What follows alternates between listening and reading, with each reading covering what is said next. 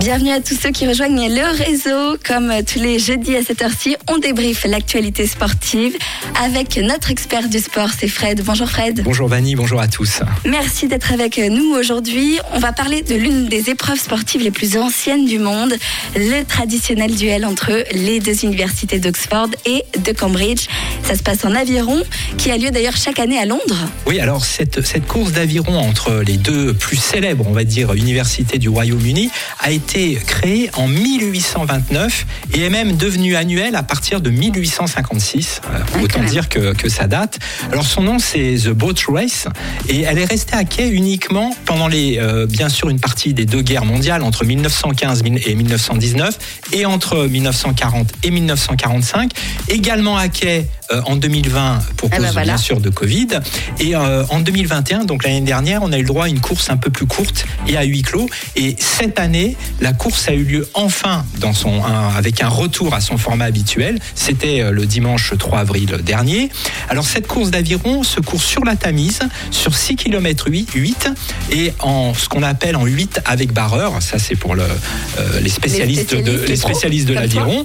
Et c'est un événement qui est extrêmement populaire en Angleterre parce que tiens-toi bien, il y a plus de 250 000 personnes qui la suivent sur le bord de la Tamise et les audiences TV et streaming se montent jusqu'à 500 millions de téléspectateurs ou d'internautes chaque année. Ah, j'imaginais pas. Alors, qui sont les participants euh, de la Boat Race Je vais essayer de garder ma voix. Avec un bel accent, hein, tu, l'as dit avec un bel accent. Et en fait, ce sont obligatoirement des étudiants euh, des, deux prestigieuses universités. Cette année, ils avaient entre 20 et 31 ans. La moitié euh, était britannique, pratiquement comme chaque année. Alors, il y avait des Suisses cette ah. année, dont le Vaudois Barnabé Delars. Il y avait également des Américains, des Australiens et même un, un Estonien. Barnabé Delars, qui est membre du Lausanne Sport Aviron et qui a été finaliste au JO de Rio et de Tokyo et qui est actuellement en master à Oxford. Donc c'est quand même une fierté d'avoir un Vaudois dans cette prestigieuse course. Et c'est Oxford d'ailleurs euh, qui a gagné euh, cette année et qui a mis fin à trois, euh, trois années, trois défaites consécutives. Si, si je te donne le résultat au palmarès général de l'épreuve, il faut savoir que Cambridge. Ne mène plus que par 85 victoires contre 81 pour Oxford. Assez serré, effectivement. Très serré. Alors, ok pour les nationalités différentes, mais y a-t-il des femmes qui participent à cette célèbre compétition? Eh oui, bien ah. sûr, Vanny. Enfin, quand même, la, première édition ouverte aux femmes a eu lieu quand même en 1927, donc il a fallu ah attendre quand même quelques années, et est devenue annuelle en 1964. Et ce n'est qu'en 2015, donc c'était hier, que les étudiantes des deux campus rament le même jour que les garçons à une heure d'intervalle. Donc il a fallu quand même attendre pas mal de temps. Et un élément qui est quand même euh, tout de même surprenant, euh, c'est que le poste crucial de barreur sur les deux bateaux féminins est encore tenu par un homme. Ça, c'est ben le poids des traditions, hein, Vanille, sûrement.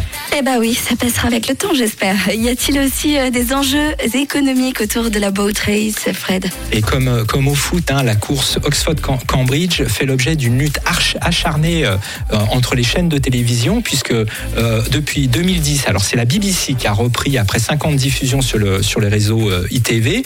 La course est également visible dans bien sûr bien d'autres pays et sur YouTube. Et il y a aussi une présence très forte de nombreux sponsors. Alors, on a des sociétés de paris sportifs, de boissons, des fonds d'investissement, euh, des banques. Et depuis l'année dernière, il y a un gros acteur dans le domaine des crypto-monnaies. Crypto-monnaies que tu connais bien, puisque ah bah tous les lundis, tu l'abordes dans ton émission. Fred de le rappeler, effectivement. Et, et pour terminer, il faut savoir que cette rivalité entre Oxford et Cambridge ne se limite pas à l'aviron. Elle s'affronte dans, une, dans environ une soixantaine de disciplines, dont le cricket, le tennis, le rugby, et j'en passe et des meilleurs. Bah, c'est génial, je trouve ça très sympa. Merci beaucoup Fred pour toutes ces infos. Merci Vanille. On se retrouve euh, jeudi prochain. Bien sûr. Pour un nouveau débrief sportif. Et puis nous on continue avec le meilleur des hits sur rouge. Belle après-midi. Nouveau son. Nouveau son. Rouge.